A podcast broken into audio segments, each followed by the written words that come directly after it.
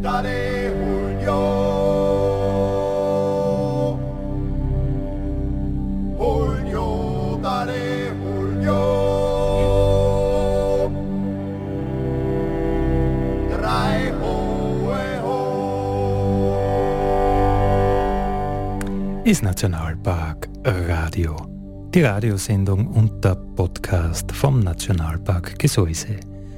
Der einzige Nationalpark der Steiermark.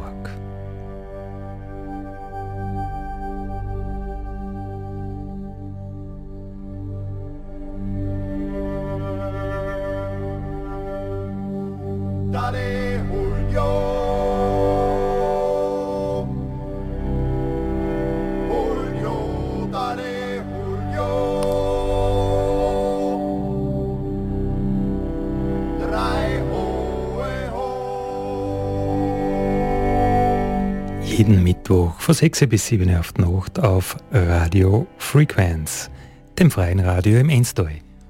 Und überall, äh, wo es Podcasts gibt.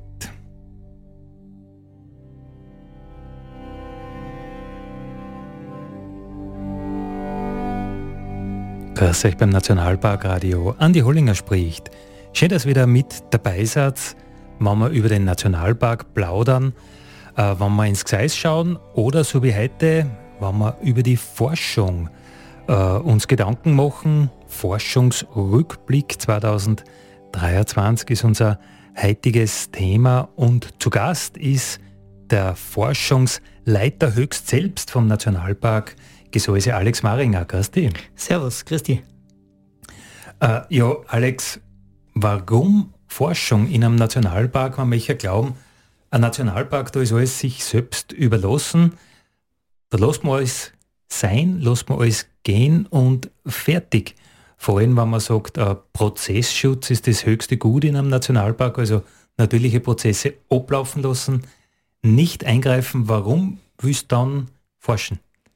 Naja, ich glaube, wir Menschen wollen ja immer wissen, wie die Natur genau funktioniert, was da drinnen passiert. Und äh, glücklicherweise haben wir das auch in unserem Auftrag, Forschung im Nationalpark durchzuführen. Ähm, es gibt ja nur mehr ganz wenige Flächen, die vom Menschen unbeeinflusst sind. Und genau diese Systeme schaut man sich an, wie funktionieren sie, aber natürlich als Zuschauer und so wenig invasiv wie möglich. Also das ist uns schon wichtig, dass wir nicht den Nationalpark ausforschen, sondern dass er auch bestehen bleibt und dass wir nur Zuseher sind. Okay, also äh, take nothing but pictures, leave nothing but footsteps, äh, gilt auch für die Forschung. Genau so. Versuchen wir das auch umzulegen, ja.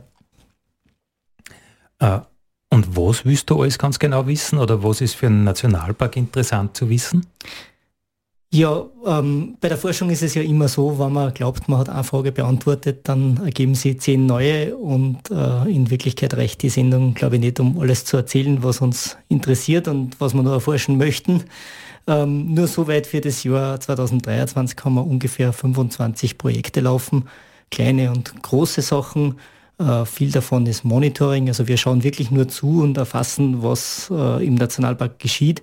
Und ein paar Dinge würde ich wirklich als Grundlagenforschung bezeichnen. Also da sind wir an Dingen dran, die sonst in Österreich oder vielleicht sogar weltweit noch nie erforscht worden sind und wo wir ganz genau hinschauen, was in unserer Natur, in unseren Ökosystemen passiert. Keine Raketenwissenschaft, aber Grundlagenwissenschaft äh, naturkundlicher Art. Genau so ist es.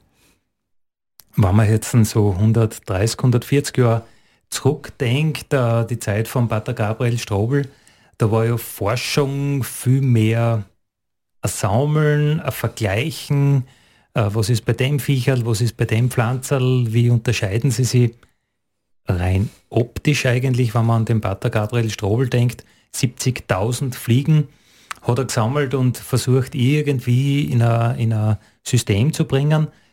Ähm, wie läuft das heute ab? Wie, wie kann man sich Forschung in einem Nationalpark vorstellen? Also einerseits würde ich sagen, ist das, was früher in der Forschung gemacht worden ist, was die Pioniere äh, geleistet haben, nicht obsolet. Ganz im Gegenteil, äh, wir sind noch ganz dringend, äh, haben wir Bedarf, eigentlich österreichweit, weltweit, ähm, dass diese Dinge weiter in dieser Form erforscht werden, äh, dass es Experten gibt, die sie tatsächlich äh, mit einzelnen Fliegenarten auskennen, äh, einzelne Tiere genau bestimmen können. Also das ist nicht vorbei, sondern das macht man nach wie vor. Aber die Methoden sind natürlich ein bisschen komplexer geworden. Man arbeitet heute mit DNA, man hat äh, viele neue äh, Methoden erfunden, wie man was vergleichen kann. Und äh, auch für den Nationalpark ein relativ neuer Ansatz ist, man möchte das ganze System verstehen. Also was sind da für Stoffflüsse, ähm, wie wirkt das alles äh, zusammen, äh, wie steht es in Verbindung miteinander. Also nicht nur die einzelne Fliege, sondern was macht die Fliege eigentlich in dem Ökosystem, wovon ist sie abhängig, was braucht sie ja, eine ganz eine wichtige Frage für unsere Natur. Was brauchen einzelne Arten, um auch überleben zu können und wie wirken sie aufeinander ein? Und äh, in letzter Konsequenz kann man den Menschen natürlich nicht ausklammern, sondern äh, wir untersuchen auch, was hat der Mensch für einen Einfluss auf unsere Natur. Also wenn ich das mit früher vergleiche, so ein bisschen äh, ja, populistisch gesprochen, vielleicht geht es mehr von der Briefmarkensammlung äh, in Richtung, man will die gesamte Postzustellung verstehen? So hätte ich fast gesagt. Und das nicht nur mit der Post, sondern natürlich auch mit E-Mail und anderen äh, digitalen Methoden. Und das ist im Nationalpark alles in einem langfristigen Plan, in einem Konzept, in, einer, in, einer, in einem Management verbockt? Oder, oder wie bestimmst du, was du 2024 forschen wirst? Das ist bei uns in einem Forschungskonzept festgeschrieben. Das wird jetzt nach 20 Jahren Nationalpark überarbeitet. Man passt sich an modernere Methoden an. Ähm, man setzt das auch in Wert, was bisher schon erforscht und äh, gefunden worden ist. Und das wird bei uns äh, wissenschaftlich begleitet, niedergeschrieben, äh, sodass man auch in den nächsten Jahren sich darauf beziehen kann. letztlich ist das ein relativ langer Plan bis 2032 jetzt einmal ähm, der ja auch in irgendeiner Form finanziert und durchgeführt werden äh, muss. Das heißt, es geht um Geld und es geht um Manpower, äh, die man da auch braucht, um diese Forschungsleistungen zur Verfügung stellen zu können und die Forschungsfragen auch beantworten zu können. Was ist äh, der, der, der Punkt, wo es am meisten hapert? Ist das einfach das Geld, weil du die Finanzen nicht aufstellen kannst oder weil die Leute äh, einfach nicht beliebig hochskalierbar sind? Oder warum ich meine, du willst sicher alles sofort wissen. Ja, das war schön. Ähm, tatsächlich haben wir unser Limit wirklich in der Koordination. Wir können Gott sei Dank auf sehr viele Experten zugreifen, die ja den Nationalpark Gesäuse toll finden und die gerne bei uns forschen. Ähm, wir sind auch so weit ausgestattet, dass wir diese Forschungsfragen finanzieren können, aber wir müssen es auch koordinieren. Also wir müssen die Wissenschaftler und Wissenschaftlerinnen im Gelände äh, einweisen. Wir müssen ihnen Daten zur Verfügung stellen. Ganz wichtig ist mir auch der Datenrücklauf. Also der Nationalpark soll ja was davon haben und diese Daten äh, für die kommenden Generationen sichern. Und äh, da liegt vielleicht ein bisschen unser Limit, dass wir äh, in diesen ganzen Projekten äh, das auch managen müssen und äh, wie du auch weißt, ist die Saison im Gesäuse ja nicht allzu lang, wenn man Feldforschung im Grünen machen möchte. Jetzt ist Nationalpark Radio, den Nationalpark Podcast, die Sendung vom Nationalpark Gesäuse und heute plaudern wir über die Forschung. Wir plaudern über das Jahr 2023. Alex Maringer ist zu Gast, der Forschungsleiter oder Fachbereichsleiter für Naturschutz und Forschung. Äh, Alex, du hast vier Arbeiten mitgenommen oder vier Forscherinnen auf, auf Audiokonserve mitgenommen, die uns was erzählen. Äh, was ist das Besondere an den vier Arbeiten oder warum hast du gerade die vier ausgewählt? Also Forschung schaut aus, war 2023 weiblich. Wir haben da drei Damen und einen Herrn, äh, die wir gebeten haben, ein bisschen zusammenzufassen, was sie gemacht haben. Das ist ein Abriss von Dingen, die bei uns im Fachbereich passieren. Und wir haben versucht, einfach einen Querschnitt zusammenzustellen. Es ist sehr divers und äh, ja, beschäftigt sich mit Vögeln und sogar mit abiotischen Sachen. Dann fangen wir am besten gleich einmal mit der Rebecca an, die über den Steinadler geforscht hat. Hallo, ich bin Rebecca Kreikenbohm und habe letzten Monat mein Masterstudium in Wildtierökologie und Wildtiermanagement an der Universität für Bodenkultur in Wien abgeschlossen. Meine Masterarbeit habe ich im Rahmen des alpenweiten Steinadler-Projektes geschrieben, das von der Konrad-Lorenz-Forschungsstelle für Verhaltens- und Kognitionsbiologie dem Max-Planck-Institut für Verhaltensbiologie Radolf Zell und der Schweizerischen Vogelwarte Sempach koordiniert wird und in dem ebenfalls der Nationalpark Gesäuse ein wichtiger Partner ist. Betreut wurde meine Arbeit von Assistenzprofessorin Dr. Petra Summerskutner, Dr. Matthias Loretto und Professorin Dr. Sonja Kleindorfer. Erst einmal zum Hintergrund meiner Arbeit. Die Alpen erwärmen sich doppelt so schnell wie das globale Mittel.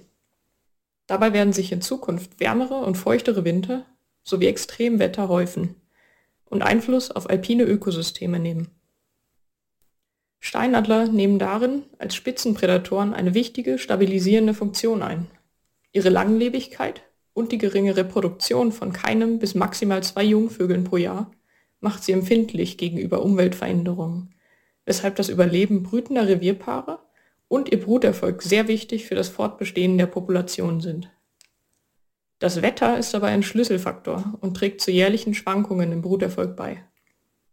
Zur gleichen Zeit unterliegt das Wettergeschehen Veränderungen durch den Klimawandel, was es sehr spannend für meine Studie macht. Ich habe mir also die Frage gestellt, wie beeinflusst Wetter das Brutgeschehen der Steinadler? Um dies zu beantworten, habe ich langjährige Brutdaten von Steinadlerpaaren aus nahezu den gesamten nördlichen Kalkalpen mit hochaufgelösten, modellierten Wetterdaten verschnitten. Dabei habe ich sowohl das Wetter im Winter vor Brutbeginn als auch während der Ei- und Nestlingsphase analysiert. Meine Analysen ergaben überraschenderweise, dass besonders kalte und niederschlagsreiche Winter dazu führten, dass die Adler eher mit ihrer Brut begannen. Zwar haben die Vögel bei Kälte einen höheren Energiebedarf, jedoch könnte es ihnen leichter fallen, ihre Beute im tiefen Schnee zu jagen. Eine höhere Sterblichkeit der Beutetiere bei solchen Bedingungen könnte außerdem zu einer höheren Verfügbarkeit an Aas für die Adler führen. So ist das Revierpaar gestärkt, wenn es sich auf die Brutzeit vorbereitet. Auch während der Bebrütung des Geleges kam es besonders nach kalten und feuchten Wetterlagen zu höheren Schlupferfolgen. Es ist möglich, dass eine geringere menschliche Aktivität bei Schlechtwetter im Gebirge sich letztendlich positiv auf die störungsempfindlichen Adler und ihre Nahrungsverfügbarkeit ausgewirkt hat. Allerdings lassen sich bei viel Schnee, Regen und Kälte im Frühjahr die Adler auch nur erschwert beobachten, sodass möglicherweise verstärkt die überlebenden Bruten erfasst wurden also hier eine Beobachtungsverzerrung mit hineingespielt hat. Meine Arbeit zeigt auf, wie komplex und auch regional unterschiedlich Wetter sich auf das Brutgeschehen der Steinadler auswirken kann.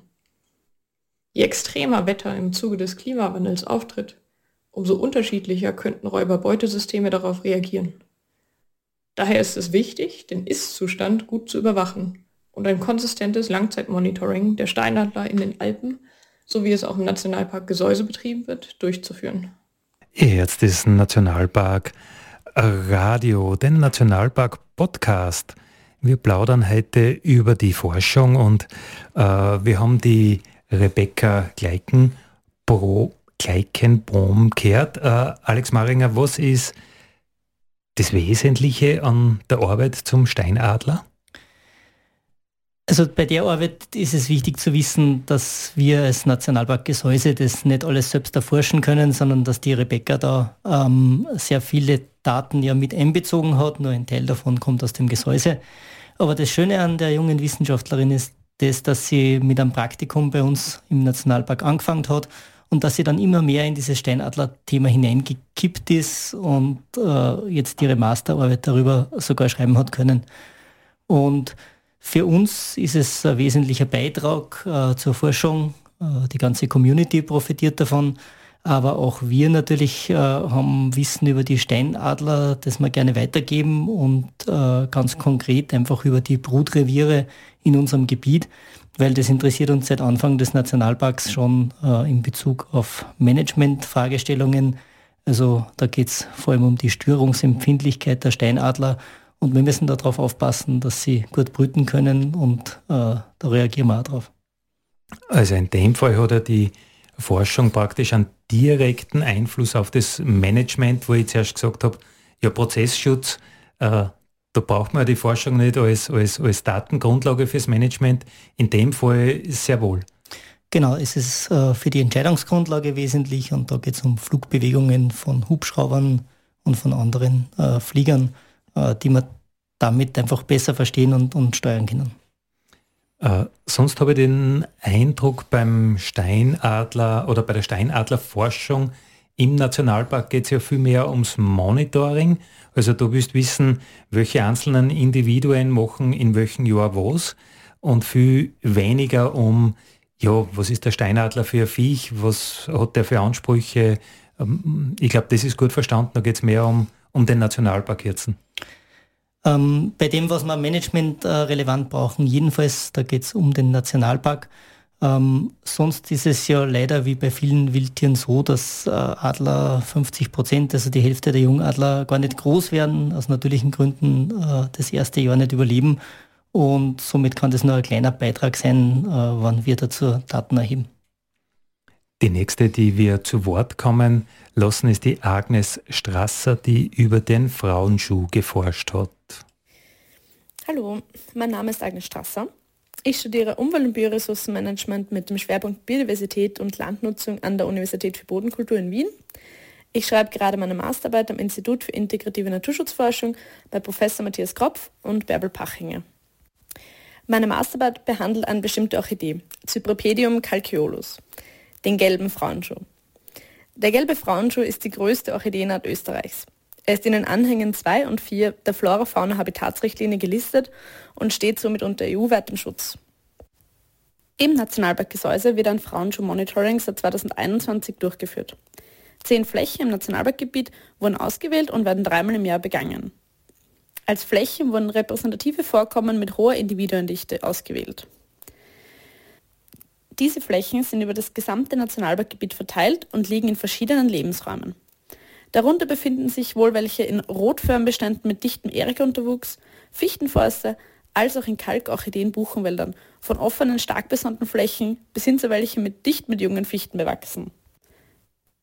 An diesen Stellen im Nationalpark werden die Blüten und die Vermehrung vom Frauenschuh näher betrachtet. Jedoch wird nicht erforscht, welche Insekten diese Blüten bestäuben. Daran knüpft meine Masterarbeit an. Mein Ziel war es herauszufinden, welche Insekten, vor allem Wildbienen, den gelben Frauenschuh bestäuben. In der Literatur findet man nur vereinzelte Beobachtungen und Aufnahmen davon. Außerdem wollte ich herausfinden, ob die Größe der Blüte mit einer möglichen Bestäubung korreliert. Es ist nämlich so, dass ein Insekt nur eines braucht, um die Frauenschuhblüte zu bestäuben. Die richtige Größe. Nun eine kurze Bitte an alle ZuhörerInnen. Googelt den gelben Frauenschuh ähm, man sieht auf den ersten Blick, dass diese Blüte eine außergewöhnliche Form hat. Die Blüte des Frauenschuh ist eine Kesselfalle und täuscht somit die potenziell bestäubenden Insekten. Das Insekt fliegt, angelockt durch die Farbe und Duftstoffe, unabsichtlich in diese Kesselfalle hinein und kann nicht mehr oben rausklettern oder rausfliegen. Die Tiere suchen daher nach einem anderen Ausgang. Dabei werden sie von Haarreihen, die in Fluchtrichtung geneigt sind, in den hinteren Teil der Blüte geleitet. Im weiteren Verlauf gelangen die Tiere in einen engen Kanal im hinteren Teil der Blüte rechts oder links der Säule. Insekten, die bereits Pollen von einem vorherigen Besuch einer Frauenschuhblüte tragen, streifen diese Pollenmasse beim Durchkriechen des engen Kanals an der Narbe ab. Im weiteren Verlauf des Kanals passieren die Tiere eine der beiden Antheren, wo sie bei Berührung auf der Körperoberseite mit Pollen beladen werden. Was das Ganze nun so spannend macht, ist, dass nur Insekten, die die richtige Größe haben, als Bestäuber fungieren können.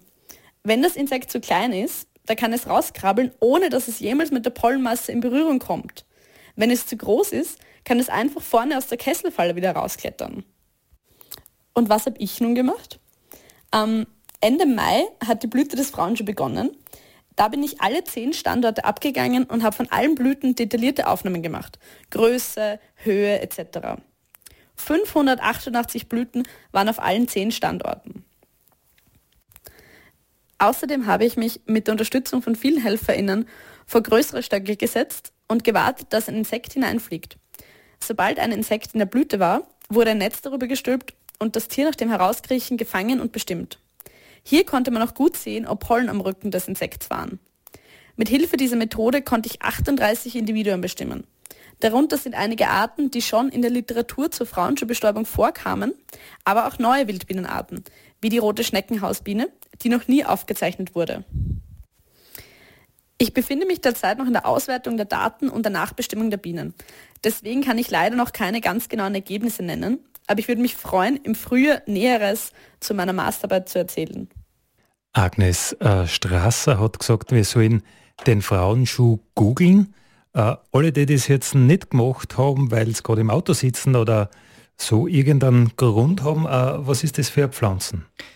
Das ist eine Orchidee, die äh, tatsächlich ein bisschen ausschaut wie ein gelber Frauenschuh, wenn sie blüht und als Kesselfalle eben funktioniert für Insekten, die sie bestäuben sollen. Auf die Art und Weise äh, vermehrt sie die Pflanze. Und für mich ist das wirklich Spannende. Wir haben sehr viele Orchideen im Gebiet und der, der gelbe Frauenschuh ist einfach äh, die dominanteste Art, die, die äh, sehr eindrücklich äh, Besucherinnen in Erinnerung bleibt. Und gerade von dieser ganz äh, offensichtlichen Ort kennen wir nicht einmal alle Bestäuber, die äh, da auftreten. Also so wenig eigentlich wissen wir über diese Orchidee, die aber jedem sofort ins Auge fällt. Äh, in einem Nationalpark soll ja jedes Lebewesen gleich viel, ja, ich sage jetzt einmal, wert sein. Jedes Pflanzerl, jedes Viecherl. Äh, der Frauenschuh, sagst du, ist so eine augenscheinliche Pflanze. Offenbar konzentriert sich aber die Forschung dann doch auf so ähm, naja, augenscheinliche Dinge. Wir werden nachher auch noch was ganz was Unscheinbares haben, aber diese äh, Frauenschuh-Orchidee ist äh, Leitort in diesen äh, Laub- und Nadelmischwäldern in den Lichten, so wie die Agnes das auch beschrieben hat. Und ähm, man nimmt sie einfach her, weil man sie äh, gut beschreiben kann. Auch der Nationalpark macht damit ein bisschen Werbung, weil sie einfach sehr hübsch ist. Und äh, so gingen wir davon aus, wenn wir über diese Art was wissen, dann wissen wir schon sehr viel über den Lebensraum, weil die einfach dort dazugehört. Okay, und äh, wahrscheinlich wird es ja auch so sein, dass Besucher und Besucherinnen zu, diese Dinge, zu diesen Dingen Frage, Fragen haben, die sie halt auch sehen. Also wenn ich jetzt einen ähm, späteren Frühling durchs Gseis gehe und ich sehe diesen augenscheinlichen Frauenschuh, dann wird sie die Frage aufdrängen, ja, wer bestäubt denn und überhaupt?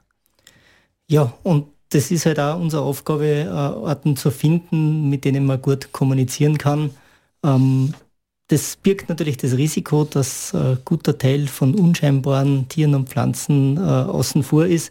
Aber genau das versucht man im, im, Schutz dieser Orten zu berücksichtigen, dass man eben mit prominenten Orten einen ganzen Lebensraum schützen kann und somit auch alle mitgemeint sind, die man vielleicht nicht gleich auf den ersten Blick erkennen kann oder finden kann. Ah, das Spannende an den Orchideen im Gseis, wir haben so knapp 50 Arten, haben wir das richtig gemerkt? Ja, genau. Äh, die sind aber alle Schmarotzer oder zumindest Teilschmarotzer, die sind angewiesen auf, auf den Gesamtlebensraum, oder? Genau, sie sind eine Symbiose eingegangen und sie sind äh, angewiesen auf dem Standort, äh, auf dem sie tatsächlich erleben, äh, mit ihrer Umgebung höchst verbunden. Äh, das ist das, warum wir immer sagen, ausgraben und mit nach Hause nehmen bringt einfach nichts, weil ohne diese äh, anderen äh, Begleiter geht die Orchidee sicher ein. Also Bodenpilze, Mykorrhiza ist da das Zauberwort. Stromversorgung, Kanal, Wasser, Telefon für Pflanzen. So irgendwie kann man My Mykorrhiza übersetzen, oder? Über die Leitungsbahnen der Pilze, genau. Jetzt ist Nationalpark Radio. Die Radiosendung und den Podcast vom Nationalpark Gesäuse. Heute plaudern wir über die Forschung, nur über die Forschung des heurigen Jahres oder nur über Arbeiten oder über die Früchte, die die Forschung des heurigen Jahres zutage gefördert haben. Äh, Alex, du hast gesagt, der unscheinbare Ort werden wir auch noch besprechen. Das war jetzt der Fall, oder? Jetzt geht es ums Moos mit der Anna-Lena. Genau, die soll das am besten selber erzählen. Hallo, mein Name ist Annalena Hauser. Ich studiere Naturschutz und Biodiversitätsmanagement an der Universität Wien und schreibe gerade meine Masterarbeit bei Universitätsdozent Dr. Harald Zechmeister vom Department für Botanik und Biodiversitätsforschung. Ich möchte gerne zuerst mit der Bedeutung dieser Arbeit beginnen. Das Moos, das ich untersuche, heißt Mania triandra, das dreimännige Grimaldi-Moos. Es ist eine Art, die nach europäischem Recht eine geschützte Art ist und die unter die Fauna-Flora-Habitat-Richtlinie fällt. Und obwohl Österreich sogar ein Verbreitungszentrum für diese Art sein könnte, wissen wir erstaunlich wenig darüber. Natürlich erfordert jede Art aufgrund ihrer einzigartigen Eigenschaften auch individuell angepasste Schutzmaßnahmen. Um Arten zu schützen, braucht man also ein grundlegendes Wissen über ihre Lebensweise und Ökologie. Und ich hoffe, mit meiner Arbeit einen kleinen Beitrag zur Entwicklung von Mania triandra leisten zu können. In meiner Masterarbeit beschäftige ich mich mit dem Monitoring von Mania triandra. Dabei untersuchen wir die Entwicklung des Mooskörpers, des sogenannten Thallus, sowie dessen Veränderungen über ein Jahr lang hinweg. Momentan schaue ich mir alle zwei Wochen die Flächen auf den verschiedenen Standorten an. Bis jetzt konnten wir einen Zyklus von älteren und neueren Tali beobachten. Während alte Strukturen des Mooskörpers absterben, wachsen andere weiter. Wir beobachten also die vegetative, die ungeschlechtliche Vermehrung. Die Art hat auch die Fähigkeit, sich geschlechtlich mit Sporen vorzupflanzen. Das ist bei unseren Exemplaren jedoch noch nicht passiert. Es kam zwar zu einer Bildung von sogenannten Capocephala, also den sporenbildenden Teilen der Pflanze, jedoch weisen die Aufnahmen bisher nur darauf hin, dass sich die neu gebildeten Segmente aus den alten entwickelt haben. Außerdem lassen sich kleine Unterschiede in der Entwicklungsgeschwindigkeit an den verschiedenen Standorten feststellen. Im Nationalpark Gesäuse befinden sich vier verschiedene Standorte, die sich je nach Fläche, zum Beispiel nach Temperatur oder Bodenbeschaffenheit unterscheiden. Damit können wir dann gut erkennen, ob diese Faktoren einen Einfluss auf das Wachstum haben. Wir messen auch die Temperatur und Feuchtigkeit auf mikro- und makroklimatischer Ebene, das heißt also einmal das Klima im Gesäuse insgesamt und noch einmal kleinräumig auf den Stellen, wo sich die Art befindet. Natürlich befinde ich mich noch in den Aufnahmen und der Auswertung der Daten. Genauere Erkenntnisse benötigen also noch Zeit, jedoch bin ich sehr gespannt, was für Erkenntnisse wir aus den zukünftigen Daten noch gewinnen können. Sollen wir gleich über die Arbeit reden, Alex, oder spielen wir was? Nein, ich möchte da unbedingt anschließen, dass das nach einem Riesenprojekt klingt, ähm, dieses Moos aber wirklich nur Millimeter groß ist, also man das total leicht übersehen kann und auch gar nicht leicht finden kann bei uns im Gelände.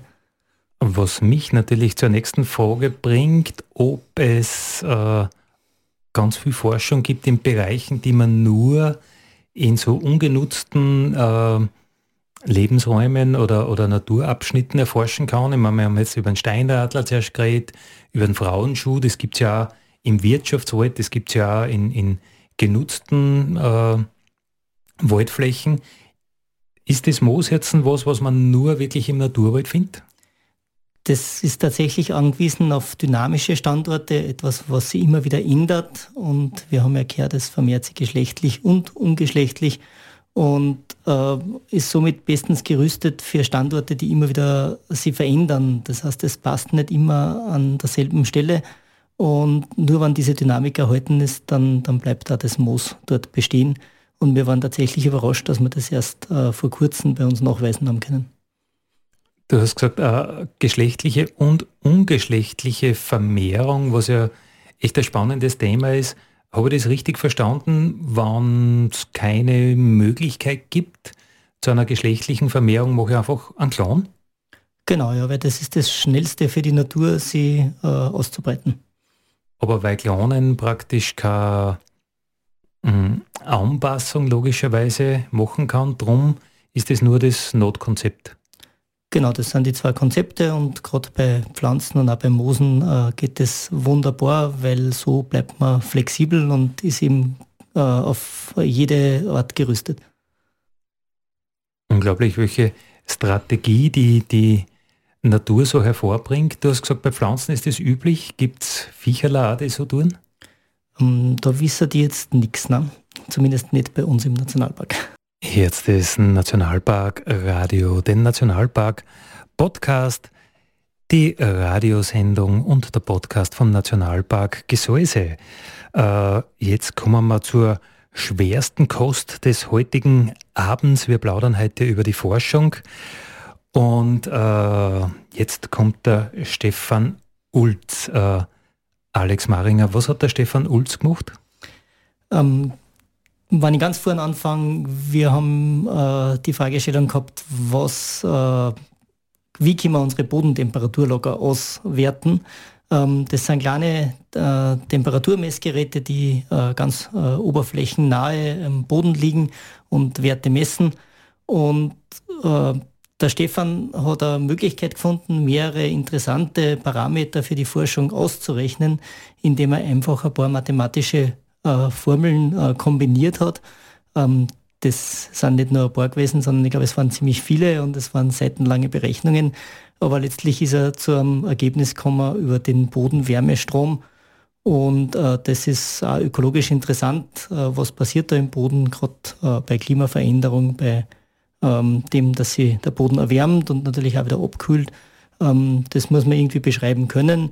Und er hat da eine neue Methode gefunden, wie man äh, diese Parameter berechnet. Lassen wir einmal selber erklären. Hallo, mein Name ist Stefan Ulz. Ich habe Technische Physik an der TU Graz studiert und in Kooperation mit dem Nationalpark meine Masterarbeit verfasst. Mein Betreuer war Professor Ulrich Völsche vom Institut für Physik auf der Uni Graz.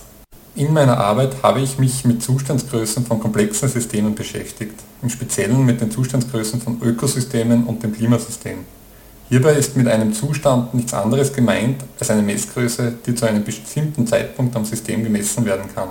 Beim Klimasystem wäre das zum Beispiel die Lufttemperatur oder die Oberflächentemperatur des Erdbodens.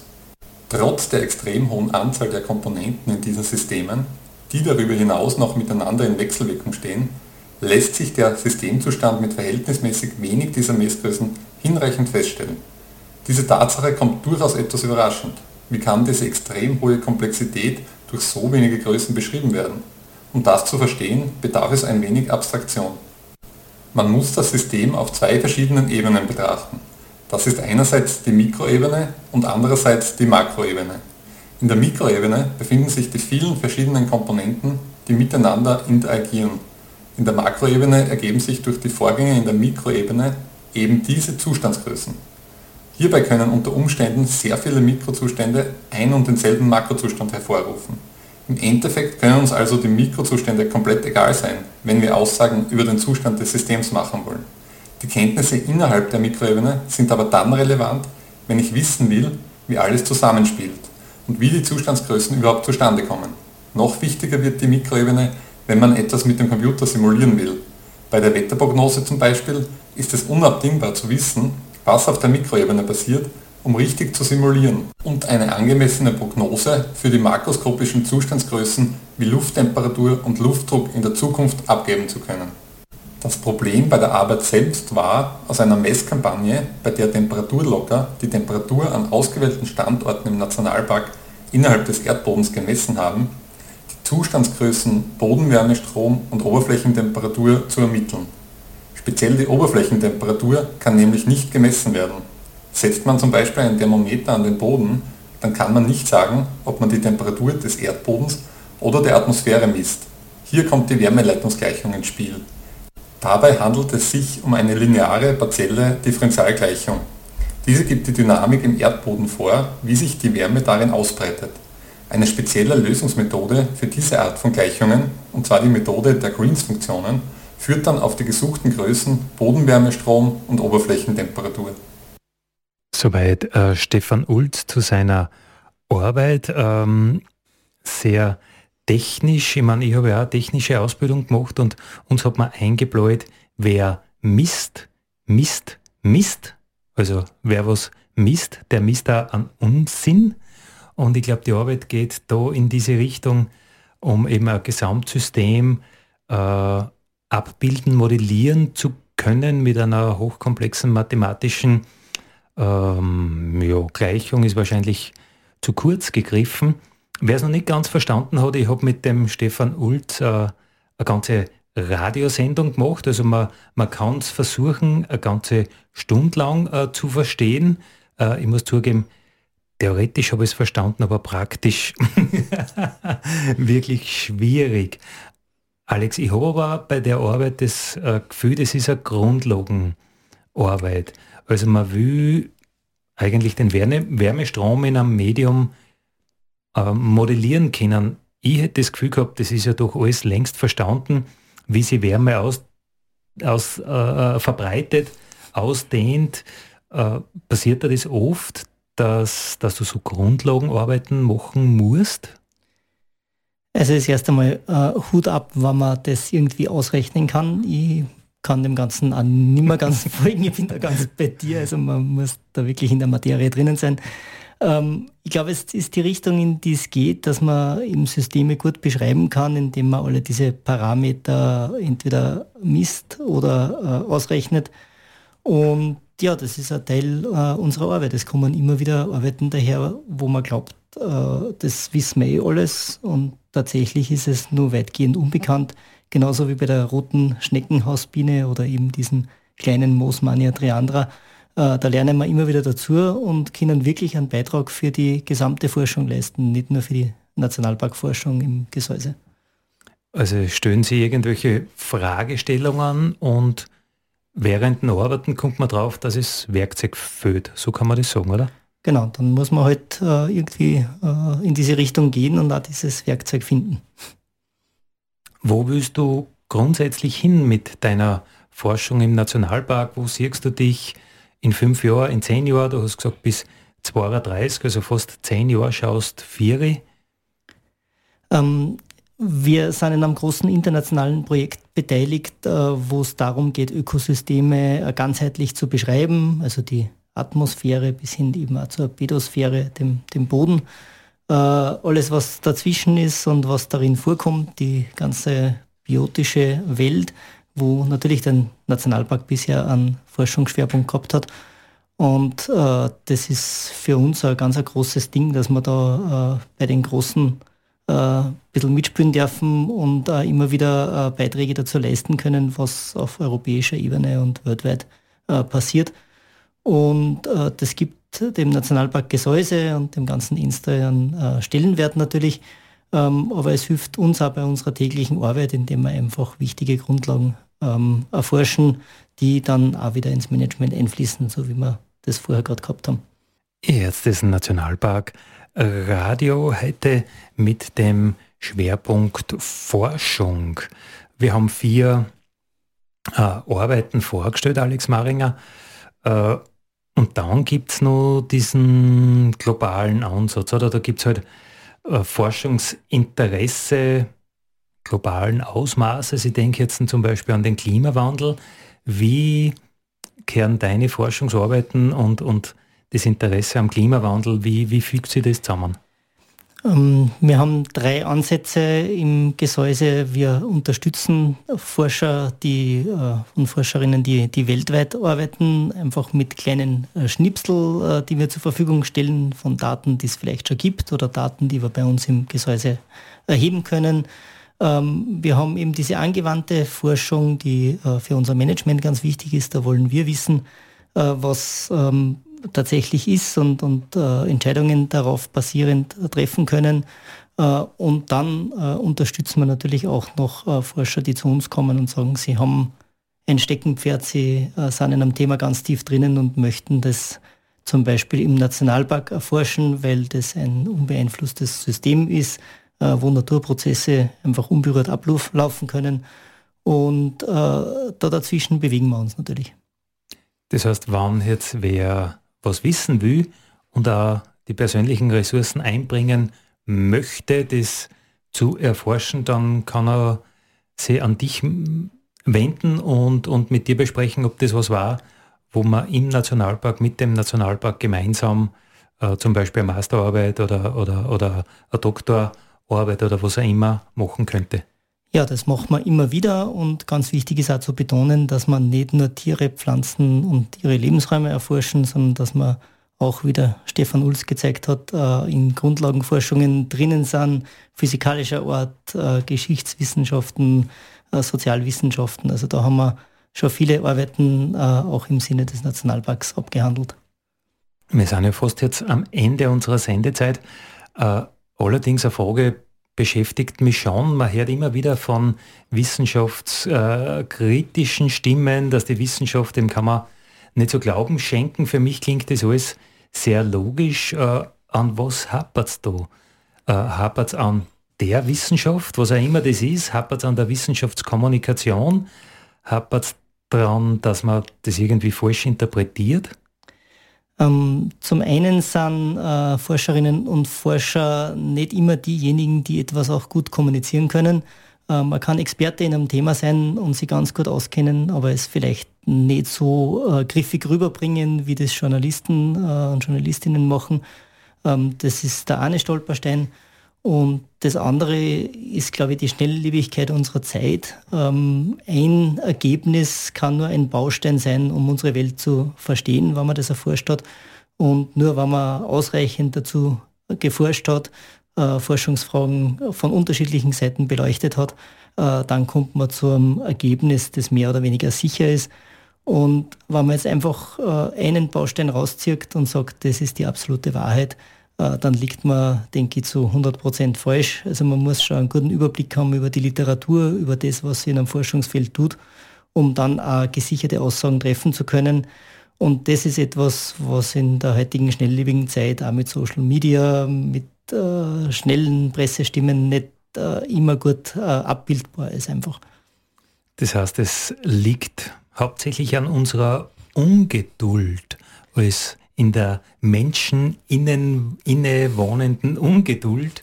Und wir möchten mit der Nationalparkforschung einfach einen Beitrag leisten, um äh, das zu präsentieren, was wir herausgefunden haben, Daten nicht überzubewerten, einfach dazu zu sagen, wir haben von da bis da äh, Feld angeschaut und das ist das Ergebnis dazu und darüber hinaus müssen wir halt einfach weiter forschen, oder? Ja, und ähm, das dauert Zeit und ähm, braucht halt dann einen Blick für das Ganze. Und äh, wir haben auch erst kürzlich versucht, bei Nationalparks Austria über alle Nationalparks äh, äh unaufgeregt äh, Herangehensweisen zu finden, wie wir das kommunizieren, was da in unserem Naturraum passiert.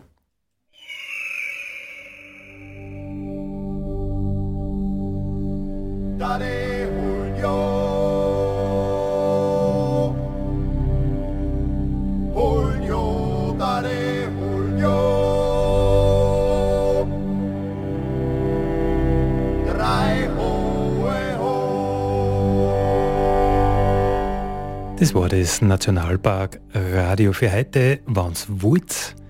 Nächste Woche wieder am Mittwoch im Radio oder alle 14 Tage neu überall, wo es Podcasts gibt. Und ihr wisst eh, das Nationalparkradio und der Podcast werden unterstützt vom Land Steiermark und der Europäischen Union. Heute waren wir übrigens Alex Maringer und Andy Hollinger mit sicher nicht der letzten Sendung zum Thema Forschung. Vier Denk. Drei.